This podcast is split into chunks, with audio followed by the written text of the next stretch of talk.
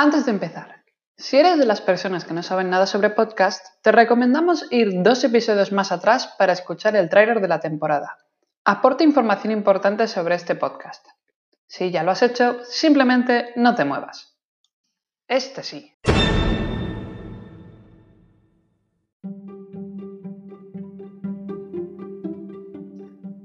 Hola de nuevo y bienvenido.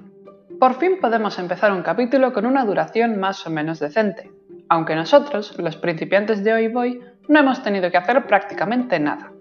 Todo se debe a los audios que hemos recibido y que igual dan ideas a los que ahora son nuestros oyentes sobre qué hacer en cuarentena. Bienvenidos a Hoy Voy 1x02.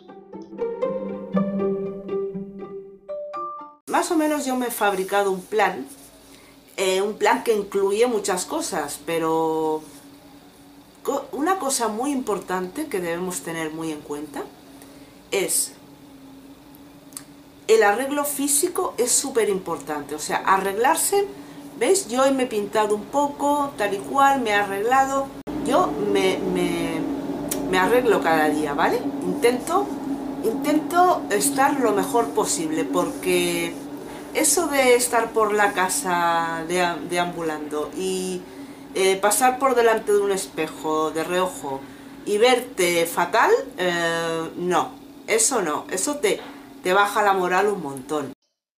Esa es una de las opiniones barra rutinas sobre el confinamiento. No solo hay opiniones, también hay una cosa que no sé lo que es.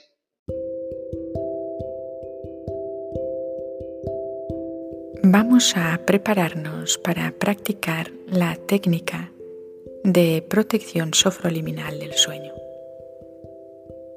Ya dispuestos para dormir con la luz apagada y con una posición cómoda, cerramos los ojos.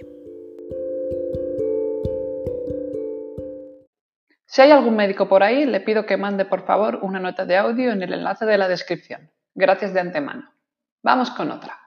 Esto es muy fuerte. Que esto va en serio, que han cerrado los bares, tío. ¿Qué es lo que no entiende la gente de no salir a la calle? ¿Te lavado las manos? Que esto parece una película, tía. Pandemium. 15 días sin salir, veremos a ver lo que dura esto. Con la cuarentena van a salir un montón de influencers nuevos. Han suspendido la Semana Santa, más. Esta es una tal Martita de Granada que hace nada más y nada menos que de Granada las frases del confinamiento. Ah, lo siento, pero tenía que decirlo.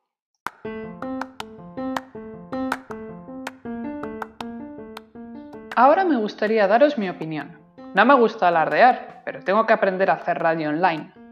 Para ello voy a hacer una lista de pros y contras sobre el confinamiento. Pro.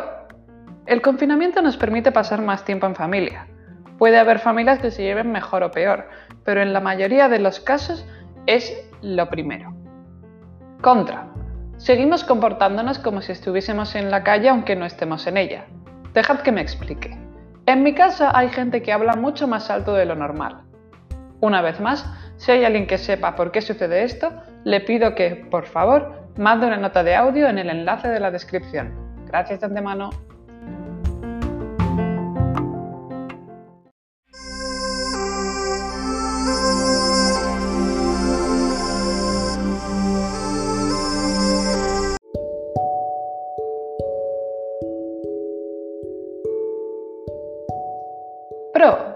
Parece ser que, con tanta gente confinada y, por tanto, sin ir a trabajar, la contaminación del aire se reduce mucho. Si hay algún oyente que esté escuchando desde Madrid, seguramente habrá notado que el aire que respira es más limpio. Y si ese mismo oyente tiene un balcón con vistas, también habrá visto que no hay esa capa de contaminación que ellos llaman boina. Contra. Con tanta gente pasando tanto tiempo en casa, la factura de, por ejemplo, la luz seguramente habrá subido de precio y si además no puedes ir a trabajar, igual no te pagan y no puedes pagar esa factura. No sé, si queréis una conclusión mía, no quiero alardear, además es que no tengo ninguna. Así que sacad vosotros vuestras conclusiones. Hay muchas, eso seguro. Eso es todo por mi parte.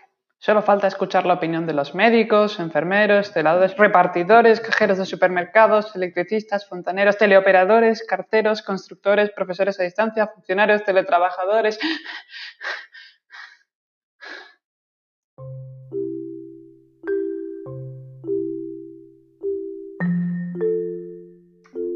Hoy Voy a estar escrito y producido por mí mismo, Tomás Cifrián.